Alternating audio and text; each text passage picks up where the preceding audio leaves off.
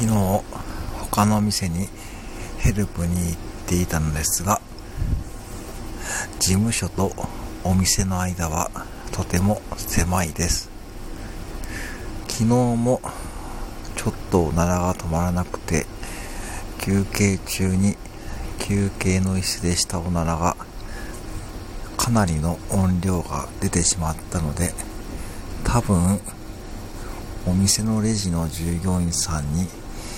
聞こえているかもしれないと思いましたが従業員さんを呼び出すブザーの音と似ていたので多分バレていないと思います。では